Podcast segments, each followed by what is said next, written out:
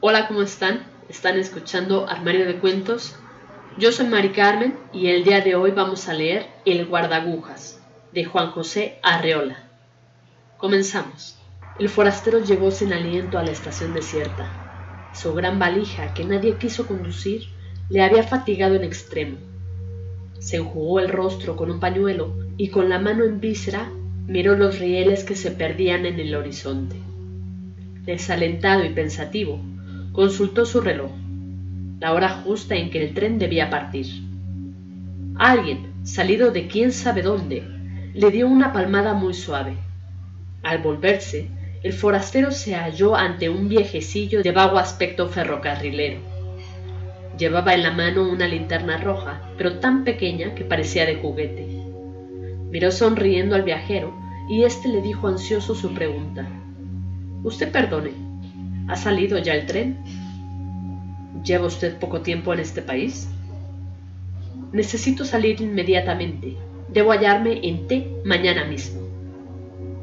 Se ve que usted ignora por completo lo que ocurre. Lo que debe hacer ahora mismo es buscar alojamiento en la fonda para viajeros. Señaló un extraño edificio ceniciento que más bien parecía un presidio. Pero yo no quiero alojarme, sino salir en el tren Alquile usted un cuarto inmediatamente si es que lo hay. En caso de que pueda conseguirlo, contrátelo por mes. Le resultará más barato y recibirá mejor atención. ¿Está usted loco? Yo debo llegar a T mañana mismo. Francamente debería abandonarlo a su suerte. Sin embargo, le daré unos informes. Por favor. Este país es famoso por sus ferrocarriles, como usted sabe. Hasta ahora no ha sido posible organizarlos debidamente, pero se han hecho ya grandes cosas en lo que se refiere a la publicación de itinerarios y a la expedición de boletos. Las guías ferroviarias comprenden y enlazan todas las poblaciones de la nación. Se expenden boletos hasta para las aldeas más pequeñas y remotas. Falta solamente que los convoys cumplan las indicaciones contenidas en las guías y que pasen efectivamente por las estaciones. Los habitantes del país así lo esperan. Mientras tanto, aceptan las irregularidades del servicio y su patriotismo les impide cualquier manifestación de desagrado. Pero, ¿hay un tren que pase por esta ciudad? Afirmarlo equivaldría a cometer una inexactitud. Como usted puede darse cuenta, los rieles existen, aunque un tanto averiados. En algunas poblaciones están sencillamente indicados en el suelo mediante dos rayas de gis. Dadas las condiciones actuales, ningún tren tiene la obligación de pasar por aquí, pero nada impide que eso pueda suceder. Yo he visto pasar muchos trenes en mi vida y conocí a algunos viajeros que pudieron abordarlos. Si usted espera convenientemente, tal vez yo mismo tenga el honor de ayudarle a subir a un hermoso y confortable vagón. ¿Me llevará ese tren a T? ¿Y por qué se empeña usted en que ha de ser precisamente a T? Debería darse por satisfecho si pudiera abordarlo. Una vez en el tren, su vida tomará efectivamente algún rumbo. ¿Qué importa si ese rumbo no es el de T? Es que yo tengo un boleto en regla para ir a T. Lógicamente, debo ser conducido a ese lugar. ¿No es así? Cualquiera diría que usted tiene razón. La fonda para viajeros podrá usted hablar con personas que han tomado sus precauciones, adquiriendo grandes cantidades de boletos. Por regla general, las gentes previsoras compran pasajes para todos los puntos del país. Hay quien ha gastado en boletos una verdadera fortuna. Yo creí que para ir a T me bastaba un boleto. Mírelo usted. El próximo tramo de los ferrocarriles nacionales va a ser construido con el dinero de una sola persona que acaba de gastar su inmenso capital en pasajes de ida y vuelta para un trayecto ferroviario cuyos planos, que incluyen extensos túneles y puentes, ni siquiera han sido aprobados por los ingenieros de la empresa. Pero el tren que pasa por T ya se encuentra en servicio. Y no solo ese, en realidad hay muchísimos trenes en la nación y los viajeros pueden utilizarlos con relativa frecuencia, pero tomando en cuenta que no se trata de un servicio formal y definitivo. En otras palabras, al subir a un tren, nadie espera ser conducido al sitio que desea. ¿Cómo es eso? En su afán de servir a los ciudadanos, la empresa se ve en el caso de tomar medidas desesperadas. Hace circular trenes por lugares intransitables. Esos convoyes expedicionarios emplean a veces varios años en su trayecto y la vida de los viajeros sufre algunas transformaciones importantes. Los fallecimientos no son raros en tales casos, pero la empresa, que todo lo ha previsto, añade a esos trenes un vagón capilla ardiente y un vagón cementerio. Es motivo de orgullo para los conductores depositar el cadáver de un viajero, lujosamente embalsamado, en los andenes de la estación que prescribe su boleto. En ocasiones, estos trenes forzados recorren trayectos en que falta uno de los rieles. Todo un lado de los vagones se estremece lamentablemente con los golpes que dan las ruedas sobre los durmientes. Los viajeros de primera, es otra de las previsiones de la empresa, se colocan del lado en que hay riel. Los de segunda padecen los golpes con resignación. Pero hay otros tramos en que faltan ambos rieles. Allí los viajeros sufren por igual, hasta que el tren queda totalmente destruido. ¡Santo Dios!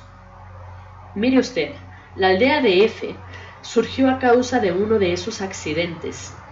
El tren fue a dar en un terreno impracticable Lijadas por la arena, las ruedas se gastaron hasta los ejes. Los viajeros pasaron tanto tiempo juntos que de las obligadas conversaciones triviales surgieron amistades estrechas. Algunas de esas amistades se transformaron pronto en idilios y el resultado ha sido F, una aldea progresista, llena de niños traviesos que juegan con los vestigios enmohecidos del tren. Dios mío, yo no estoy hecho para tales aventuras. Necesita usted ir templando su ánimo. Tal vez llegue usted a convertirse en un héroe. No crea que faltan ocasiones para que los viajeros demuestren su valor y sus capacidades de sacrificio. En una ocasión, 200 pasajeros anónimos escribieron una de las páginas más gloriosas en nuestros anales ferroviarios.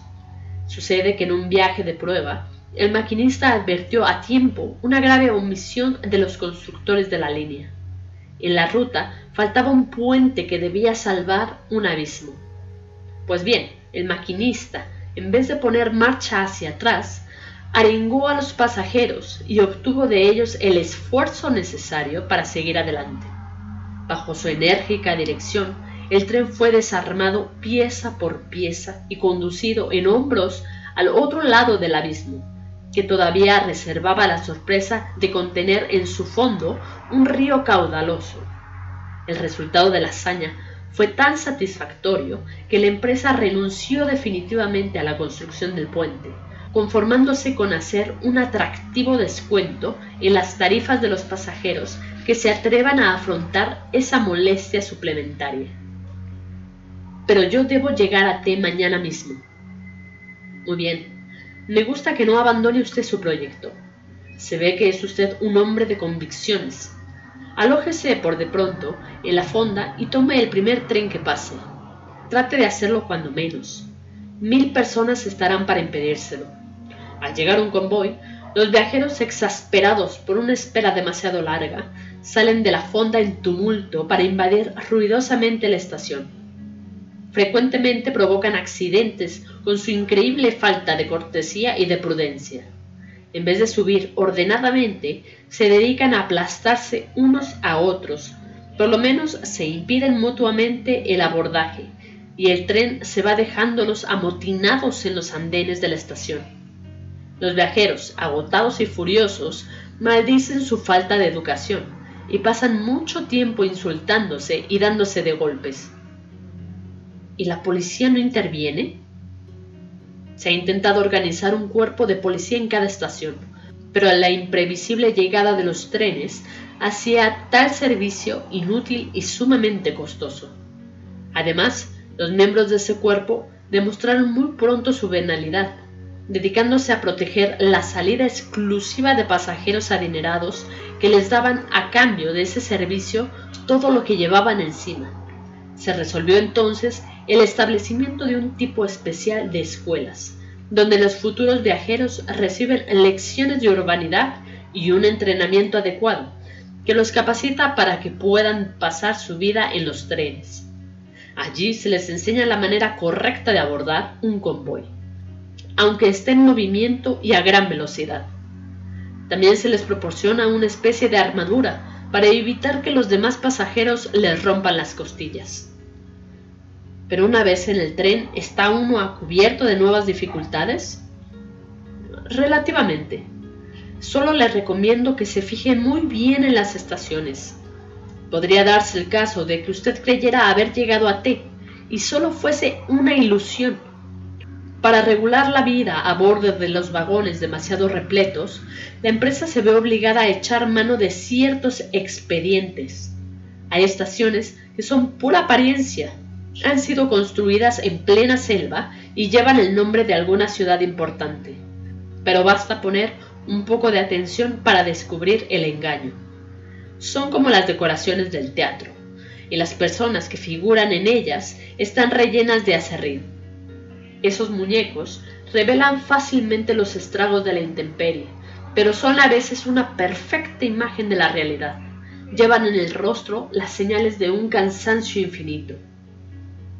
Por fortuna T no se halla muy lejos de aquí, pero carecemos por el momento de trenes directos. Sin embargo, bien podría darse el caso de que usted llegara a T mañana mismo, tal como desea. La organización de los ferrocarriles, aunque deficiente, no excluye la posibilidad de un viaje sin escalas. Vea usted, hay personas que ni siquiera se han dado cuenta de lo que pasa. Compran un boleto para ir a T, pasa un tren suben y al día siguiente oyen que el conductor anuncia hemos llegado a T. Sin tomar precaución alguna, los viajeros descienden y se hallan efectivamente en T. ¿Podría yo hacer alguna cosa para facilitar ese resultado? Claro que puede usted. Lo que no se sabe es si le servirá de algo. Inténtelo de todas maneras. Suba usted al tren con la idea fija de que va a llegar a T no trate a ninguno de los pasajeros. Podrían desilusionarlo con sus historias de viaje y hasta se daría el caso de que lo denunciaran. ¿Qué está usted diciendo? En virtud del estado actual de las cosas, los trenes viajan llenos de espías. Estos espías, voluntarios en su mayor parte, dedican su vida a fomentar el espíritu constructivo de la empresa. A veces uno no sabe lo que dice y habla solo por hablar, pero ellos se dan cuenta enseguida de todos los sentidos que puede tener una frase, por sencilla que sea. Del comentario más inocente saben sacar una opinión culpable. Si usted llegara a comentar la menor imprudencia, sería aprehendido sin más. Pasaría el resto de su vida en un vagón cárcel en caso de que no le obligaran a descender en una falsa estación perdida en la selva. Viaje usted lleno de fe, consuma la menor cantidad posible de alimentos y no ponga los pies en el andén antes de que vea en T alguna cara conocida. Pero yo no conozco en T a ninguna persona. En ese caso, redoble usted sus precauciones. Tendrá, se lo aseguro, muchas tentaciones en el camino si mira usted por la ventanilla, está expuesto a caer en la trampa de un espejismo. Las ventanillas están provistas de ingeniosos dispositivos que crean toda clase de ilusiones en el ánimo de los pasajeros. No hace falta ser débil para caer en ellas. Ciertos aparatos, operados desde la locomotora, hacen creer, por el ruido y los movimientos, que el tren está en marcha. Sin embargo, el tren permanece detenido semanas enteras, mientras los viajeros ven pasar cautivadores paisajes a través de los cristales. ¿Y eso qué objeto tiene? Todo esto lo hace la empresa con el sano propósito de disminuir la ansiedad de los pasajeros y de anular en todo lo posible las sensaciones de traslado. Se aspira a que un día se entreguen plenamente al azar, en manos de una empresa omnipotente y que ya no les importe saber a dónde van ni de dónde vienen. ¿Y usted ha viajado mucho en los trenes? Yo, señor, solo soy guardagujas.